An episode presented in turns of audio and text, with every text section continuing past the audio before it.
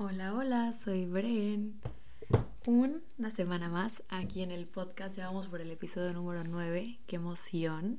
Para el episodio 10, la verdad es que les tengo una sorpresilla que he estado ahí preparando. Y justamente quería como que con este podcast hacer una introducción a lo que vamos a hablar en el siguiente podcast. Eh, ayer o antier hice como una cajita de preguntas en Instagram, que por cierto, si todavía no me sigues, te quiero contar que tengo solamente las redes de TikTok, que es bajo contreras 1, y en TikTok estoy como subiendo contenido de mis outfits del día, un poquito de, la verdad, videos con mi novio románticos, y tips como de, de ventas, un poquito de empoderamiento personal igual, que tenga que ver con Empower. Y en Instagram solamente subo cosas de lifestyle, como que Instagram sí lo dejo de que a mis cosas que yo quiero subir que no me importa. Em, y mi podcast obviamente es porque les quiero dar tips, contarles de mi vida, saber cómo en qué, en qué andamos, en qué estamos, cosas que me han pasado, que se los quiero compartir y que obviamente me encantaría que si algo se queda en su cabeza y de algo les sirve y poderles aportar algo, sería feliz.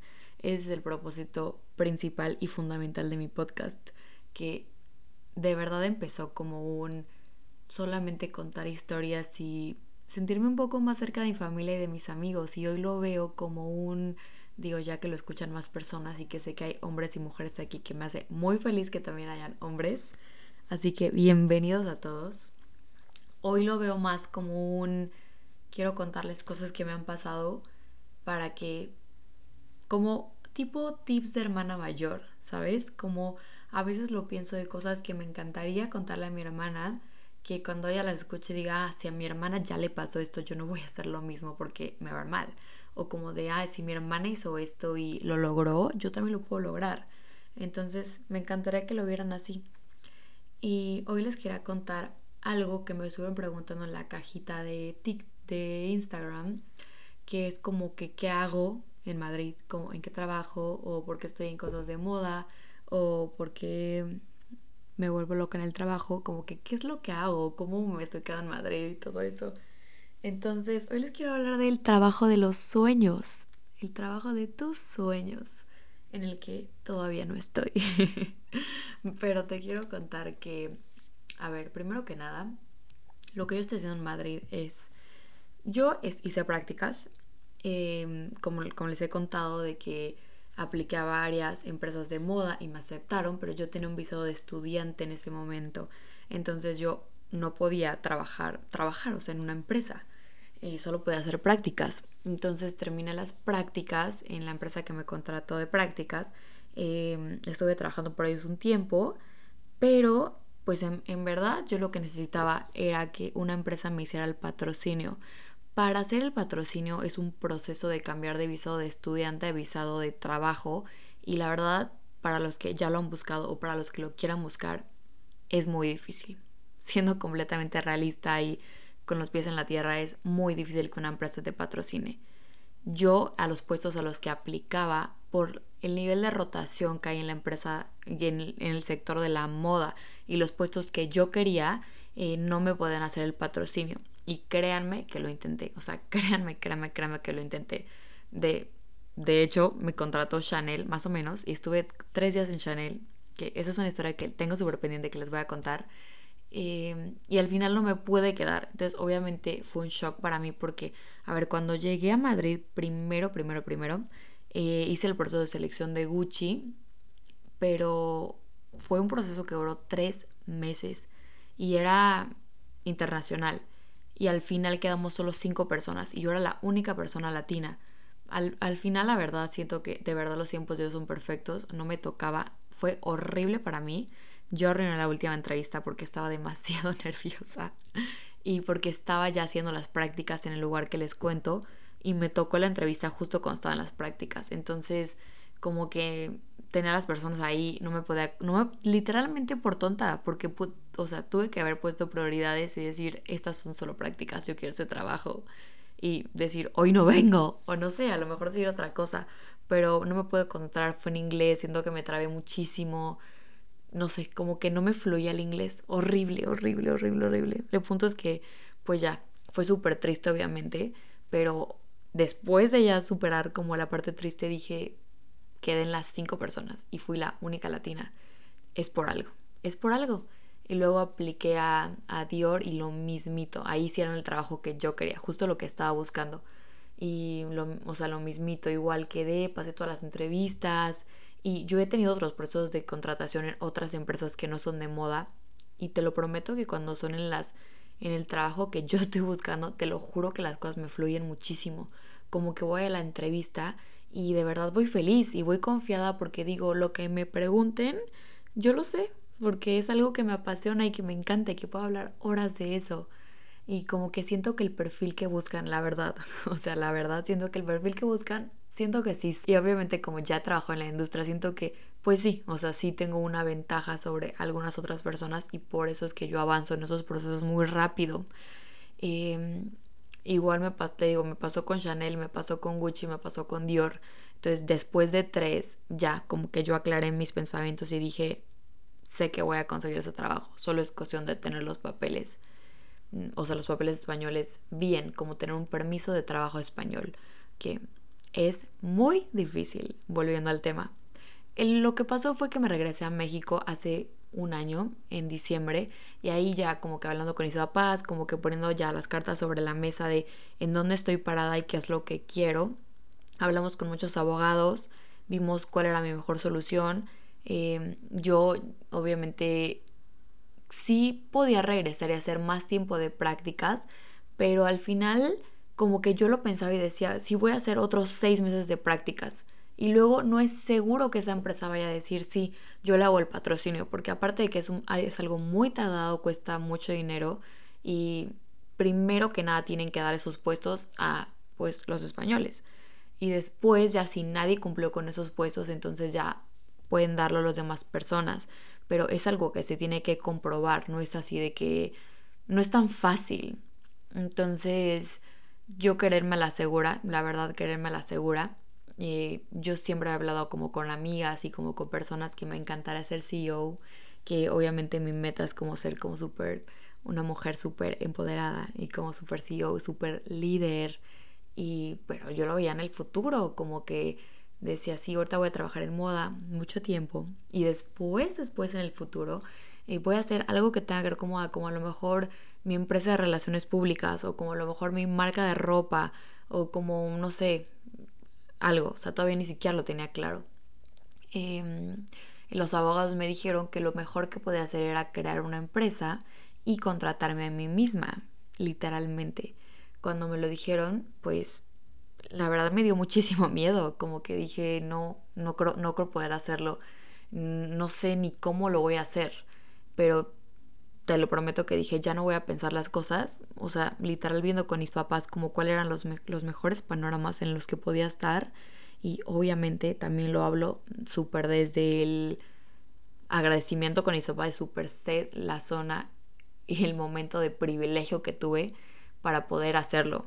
Entonces me regresé a España, yo era parte de los Rotarios de Madrid y ahí obviamente conocí a muchos empresarios.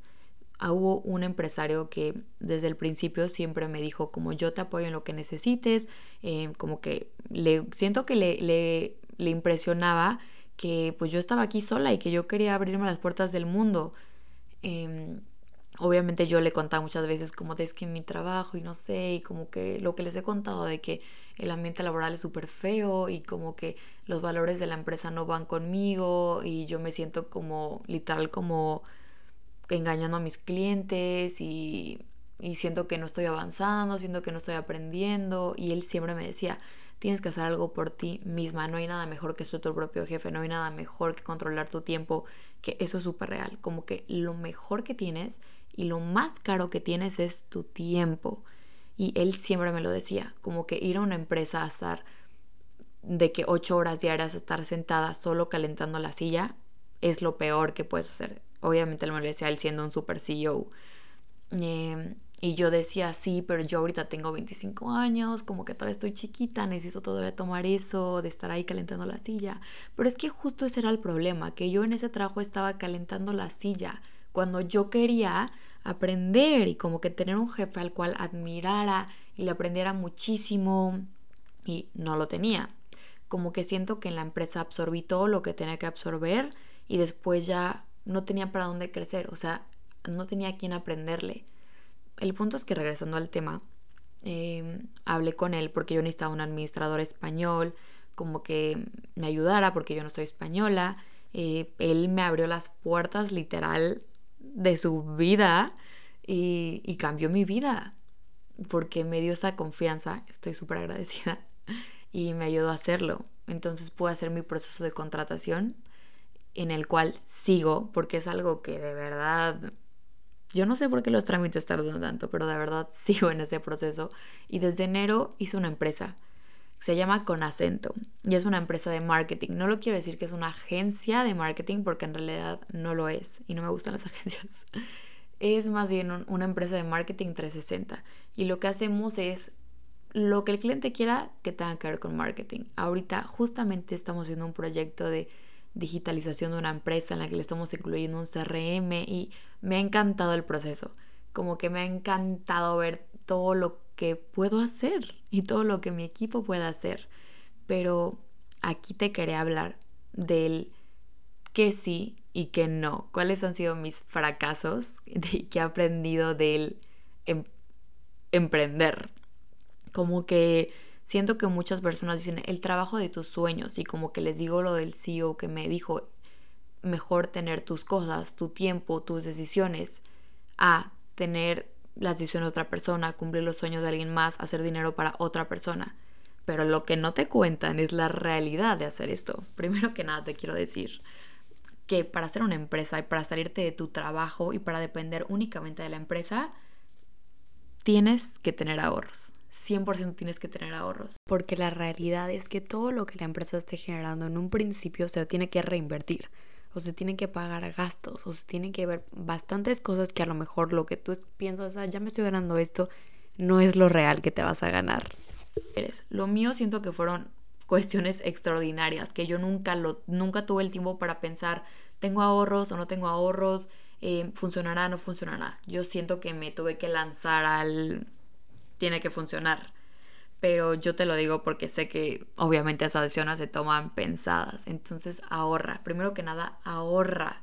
Si tú quieres cumplir algo, piensa, de, tengo de aquí a un año, si estoy ganando puntué 10 mil pesos, voy a sacar de que mis gastos esenciales, que a lo mejor van a ser 5 mil pesos, y los otros 5 mil los voy a guardar los voy a ahorrar y a lo mejor los voy a invertir en algo que sé que me va a dar rendimientos, que eso se los recomiendo muchísimo. El dinero que tienes parado es un dinero perdido. Es mejor tener un dinero en circulación que te esté generando siempre. De verdad que hay aplicaciones que te ayudan a invertir súper fácil. Entonces, no es un pretexto. Como que siento que eso de no es que me da miedo qué va a pasar, si lo voy a perder, si no. No, no inviertas en divisas, no inviertas en criptomonedas si no sabes hacerlo yo ya he cometido esos errores y cualquier cosa que te digan online de que vas a ganar dinero y te vas a ser millonario, no lo creas, no lo creas. Invierte de forma segura, con algo que sepas que te da rendimientos, con una empresa segura, con un banco que esté de trasfondo, pero no tengas tu dinero guardado. Ahorra e invierte, primero que nada. Segundo, si Sigue en tu trabajo hasta que tu emprendimiento te dé lo mismo que te está dando tu trabajo. En el momento que el emprendimiento te dé lo mismo que el trabajo, ya. Entonces sí, salte, toma la decisión y ese tiempo que estabas dedicando al trabajo, dedícaselo a tu emprendimiento. También, cuando ya te saliste del trabajo y estás 100% en tu emprendimiento, te tienes que poner horarios, porque es súper, súper fácil caer en el, bueno, como yo soy mi jefe y yo manejo mis tiempos, entonces me puedo quedar dormida, no pasa nada, me despierto y a ver ahí cómo va fluyendo. No, tienes que tener horarios, tienes que ser súper disciplinada, porque aquí, entre todas las empresas que ya hay fuertes, por ejemplo en mi caso, hay mil empresas que son fuertes en marketing y hay diez mil empresas como yo, que son pequeñas empresas que están apenas haciendo su nombre. Si yo me quedo dormida, si yo no manejo mis clientes con profesionalismo y con respeto y sobre todo cumpliendo. Siento que es fundamental cumplir. Si tú le dices al cliente que vas a hacer algo, lo tienes que hacer. Si tú le dices que es para mañana a las 12 de la mañana, mañana a las 12 de la mañana tiene que estar enviado. La única diferencia que va a ser entre las otras personas que están al mismo nivel que tú, que también están empezando y que también están luchándosela, es el trato que le vas a dar a tu cliente, el profesionalismo con el que vas a actuar. Siguiente consejo es, obviamente sé que en este proceso es muy fácil que dices, venga, vamos a hacernos socios, tú y yo, y le dices a, a lo mejor a tus mejores amigas, vamos a hacer una sociedad piensa muy bien con qué vas a hacer una sociedad. Yo te recomiendo que no tengas sociedades, que lo hagas tú sola, sobre todo si es algo que es una primera idea, un primer emprendimiento. No pienses que porque es tu mejor amiga de la vida va a ser tu mejor socia. Sobre todo aquí por la parte de que si quieres tener un socio y que se vayan al parejo, tiene que ser una persona con las mismas ganas de dar todo el tiempo para hacer que esto funcione. Porque un emprendimiento de verdad se necesita todo tu tiempo, toda tu energía y toda tu concentración en hacer que funcione. Para tener una socia tiene que, sobre todo, compartir tu visión del trabajo, del trabajo, no de las amistades, no de las relaciones, no de los, no del salir de shopping, no de ir a tomar un café, tu percepción de lo que es para ti el trabajo y los valores que ese trabajo necesita así sea, porque también te voy a decir otra cosa, si tú emprendes y empiezas una cosa por ti misma, vas a trabajar no solo 8 horas, vas a trabajar 24 horas, vas a trabajar 12 horas seguidas, porque obviamente aquí no es una empresa en la que tú dices, ah, bueno, tengo mi departamento de finanzas, tengo mi departamento de contabilidad, tengo mi departamento de tal. Pues no, al principio se empieza haciendo tú todo, entonces al ser tú todo no puedes descuidar los detalles, no puedes tener eh, fugas de dinero ni pérdidas, ni, o digo, obviamente van a haber pérdidas, pero tienes que controlar tú las cosas, tienes que buscar tú las oportunidades. Y también te voy a dar otro consejo. Hay demasiado dinero en el mundo, demasiado dinero en el aire. No tengas miedo de decir, pero es que a mí no me van a comprar, o a lo mejor ahorita la economía del país no está como para que mi producto o mi servicio salga sea visible y pueda tener un ingreso. Hay demasiadas transacciones que se están haciendo. Hay demasiado dinero en circulación. Si tu trabajo es de valor, si tu servicio aporta algo bueno a las personas, claro que te lo van a comprar. Entonces quítate esa idea de no es que solamente podría tanto, solamente van a comprar tanto o ya que llegué a este número ya no puedo avanzar más porque ya con con esto ya está para todo lo que da mi negocio. No, piensa, tengo esta meta para este mes, la cumplo y mi negocio va a dar para cumplir esta otra meta. Nunca tengas una mentalidad de escasez con respecto al dinero y con respecto a lo que puedes generar. Siguiente consejo, escoge bien a tu equipo de trabajo. Y esto de verdad que se los digo a muchísimas personas porque es súper, súper real.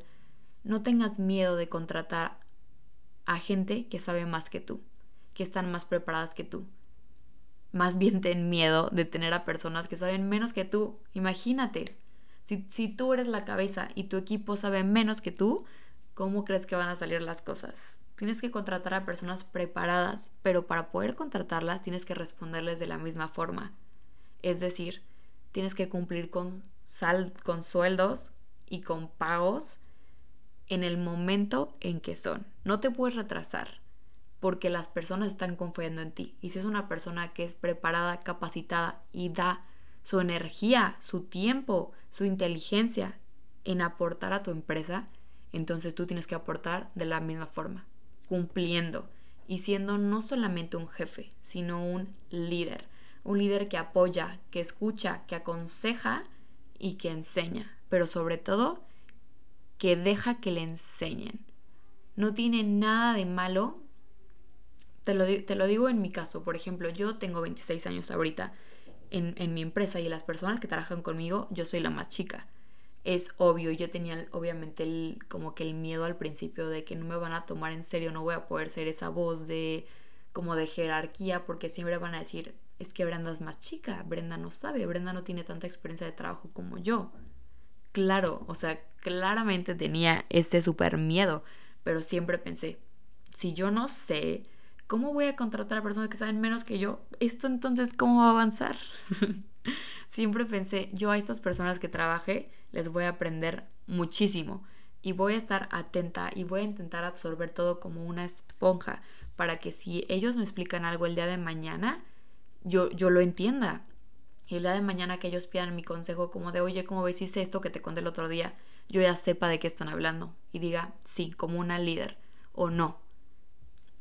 También otra cosa que te quiero decir es, no importa la edad que tengas, en realidad lo, lo importante es el profesionalismo y que tú confíes en lo que tú estás haciendo las ventas son demasiado importantes. El cómo sabes vender tu producto, tu servicio y la verdad, en cómo te sabes vender a ti, eso es lo que cambia el si tu empresa va a facturar o no va a facturar.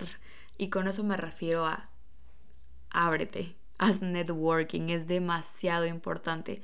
Las relaciones, el estar conectada, comunicada, el saber quién está haciendo las cosas para que tú aprendas de esas personas te juntes con esas personas y obviamente de ahí puedas sacar cosas. Como que las a veces se piensa, no, es que yo solito voy a lograr mi empresa, yo solito voy a lograr las cosas. Si no tienes un equipo que te respalda, y no solamente lo digo en equipo de trabajo, sino una comunidad de la cual puedas aprender o de la cual puedas acudir a mí me pasa muchísimo, por ejemplo, en cuestiones como, no sé, legales, que yo no tengo ni la menor idea, ni siquiera tenía la menor idea en México, obviamente en España, pues digo, muchísimo menos. Y saber que yo tengo a alguien a quien acudir para preguntarle, oye, ¿cómo se hace esta parte de, no sé, de los IVAs? No es una tontería, pero, o ¿cómo es esto de las facturas? ¿Cómo lo puedo hacer? Saber que tengo eso detrás de mí, te lo prometo que ha sido un, una súper ayuda a yo decir como no, pues estoy en España sola, no conozco a nadie, no tengo a nadie a quien acudir. Y esto, que yo te lo digo así muy fácil, pero obviamente me ha costado tener que ir a muchísimos eventos, tener que ir a muchísimas comidas, tener que decir sí cuando quiero decir que no. A lo mejor un sábado por la tarde que yo digo, no, estoy cansadísimo y no quiero hacer nada. Y me dicen, Bren, vamos a comer porque, no sé, van, o sea, van a estar tales personas. Tengo que decir sí y es ir y mostrarte como eres, porque yo creo que a las personas les encanta convivir con, con a lo mejor gente más de mi edad, como de los veintitantos o treinta y tantos, que tengan esas ganas de crecer y como que esa ambición. Siento que las personas más grandes, que son a lo mejor CEOs o que tienen puestos directivos, les encanta ver eso y están súper con ganas de ayudar y de aportar a esos pequeños empresarios, porque es de valientes hacer esto. Y también, eh, por ejemplo, yo tuve la súper, súper suerte, la verdad, que, y esto, esto es de lo que voy a hablar el próximo podcast, pero el próximo podcast voy a traer a tres personas que la verdad me han ayudado y admiro muchísimo que están aquí en Madrid. Las tres son latinas y las tres son unas cracks. Son tres mujeres que a las que he acudido por consejos, me han ayudado con networking. Eh, cuando me culo me preguntan como de cómo es que estás en cosas de moda y así. Yo la verdad es que la moda siempre es parte de mi vida. Yo busco esas cosas. Y como les contaba en lo de cómo he ido a los eventos de Fashion Week y todo eso, pues yo busco las oportunidades. Pero tengo una amiga que voy a invitar al podcast que es colombiana. Ella está aquí, ya después de varios años de luchar y luchar y luchar ya es española y digo, tiene una empresa y es muy exitosa. Y cuando la conocí, ella me dijo, como yo le conté lo que estaba haciendo, de que pues obviamente quiero, quiero tener mi contrato de trabajo bien, quiero tener mis papeles en orden, porque yo quiero aplicar a, pues a Chanel o a Dior, wow, una empresa de lujo y tener este puesto de trabajo, como que cuando le conté mis sueños y lo que yo quería lograr, me dijo, ¿qué necesitas de mí? Literalmente. Y yo le dije, no, pues es que no conozco a nadie, porque en ese momento no conocía a nadie. Y eso era como un factor que me detenía muchísimo en la empresa, como el hecho de no conocer a nadie. Yo sabía obviamente que tener relaciones era súper importante y yo no conocía a nadie, y mucho menos del, sector de la moda. Y ella me dijo, eh, yo te voy a ayudar. Y literalmente se dedicó a presentarme a personas que tenían que ver con la moda. Y gracias a ella es que ahora voy a eventos de moda, estoy en la moda y próximamente tendré clientes de moda. Así que gracias. Y así como ella, te lo prometo que hay personas en la vida que son ángeles que llegan a tu vida para ayudarte en algo y dejarte algo. Y son personas que ya la han vivido como tú y ya saben por lo que has pasado que te quieren ayudar. Te quieren ayudar porque seguramente alguien a ellas o a ellos les ayudó. Y yo te aconsejo a ti lo mismo, que si hubo alguien que te ayudó en ese camino de emprendimiento, tú como en favor por favor, también ayudes a alguien que tú ves que está con esas ideas de emprender. Que te digo, la verdad es un camino difícil, no te voy a negar. Es un camino en el que tienes que sacrificar a lo mejor muchas relaciones y muchas amistades. Es un camino en el que vas a trabajar más horas que todos tus amigos, seguramente. Es un camino en el que la única que va a tomar las decisiones finales vas a ser tú y tienes que confiar en ti y en tu palabra y en tu forma de pensar que eso es lo correcto para tu empresa es un camino en el que obviamente van a haber muchos upside downs, la verdad, pero créeme que es súper gratificante cuando logras algo saber que lo lograste tú misma, que claro que se necesita ayuda de las personas, no te estoy diciendo que adiós a todo el mundo y tú solita puedes contra el mundo, que sí puedes contra el mundo, pero siempre se necesita ayuda. Entonces no tengas miedo de pedir ayuda, no tengas miedo de preguntar. Es mejor que preguntes y que de ahí partas para algo, para lograr las cosas. Y también te digo que de todo se aprende, de todos los errores se aprende y que nadie es perfecto, todo mundo comete errores.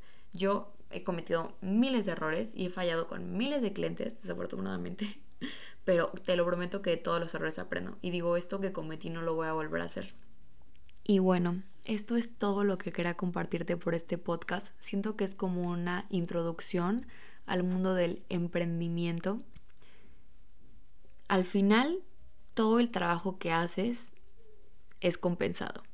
Y al final cuando tu empresa empieza a facturar y cuando empiezas a recibir ese dinero que tú trabajaste y luchaste y tú soñaste y tú confiaste en que lo ibas a lograr, es mm, de verdad una de las mejores sensaciones y sentimientos que he vivido. Y ahorita que ya voy a tener mis papeles en orden, y que voy a aplicar a empresas. No voy a dejar obviamente mi empresa porque siento que es algo que me ha costado mucho construir y me encantaría que la empresa estuviera sin mí, o sea, sin tener que depender tanto de mí. Me encantaría poder soltar un poco y delegar más eh, de lo que ya hago. Me encantaría que la empresa obviamente avanzara más, pero sí quiero dedicarme a la parte de la moda y sí quiero vivir la experiencia de trabajar en una empresa de moda, la verdad. Muchos me dicen como de no, pero ya siguen lo tuyo porque eso es lo que, como que eso es el siguiente paso y tú ya te saltaste todo lo primero, ya estás en el paso bueno, pero yo digo, sí, pero yo de verdad quiero vivir la experiencia de moda, o sea, yo la quiero vivir, déjenme vivirla, o sea, yo solo lo hice para vivir esto, pero espero que este episodio te sirva mucho, gracias por escucharme una vez más, nos vemos la próxima semana. Mm, estoy muy emocionada de grabar el episodio con estas tres personas que ya las conocerán. Y igual te quería decir que voy a dejar un cuadrito de preguntas en Instagram y en el podcast para que si tienes alguna pregunta de emprendimiento, de lo que sea, me la hagas. Desde el cómo es mi experiencia teniendo 26 haciendo una empresa, si la edad importa, si el ser mujer importa, eh, cómo es que llevo las finanzas. Te digo, estas, estas tres personas que vienen, tres amigas, igual son latinas, entonces también de sus procesos, cómo lo han logrado, no sé qué han pensado, cuándo creyeron que era un buen momento para dejar su empresa y hacer algo propio. Pregúntenme lo que sea, es el momento. Gracias por escucharme nuevamente. Te quiero, te quiero, te quiero. Nos vemos en el próximo episodio y feliz inicio de semana.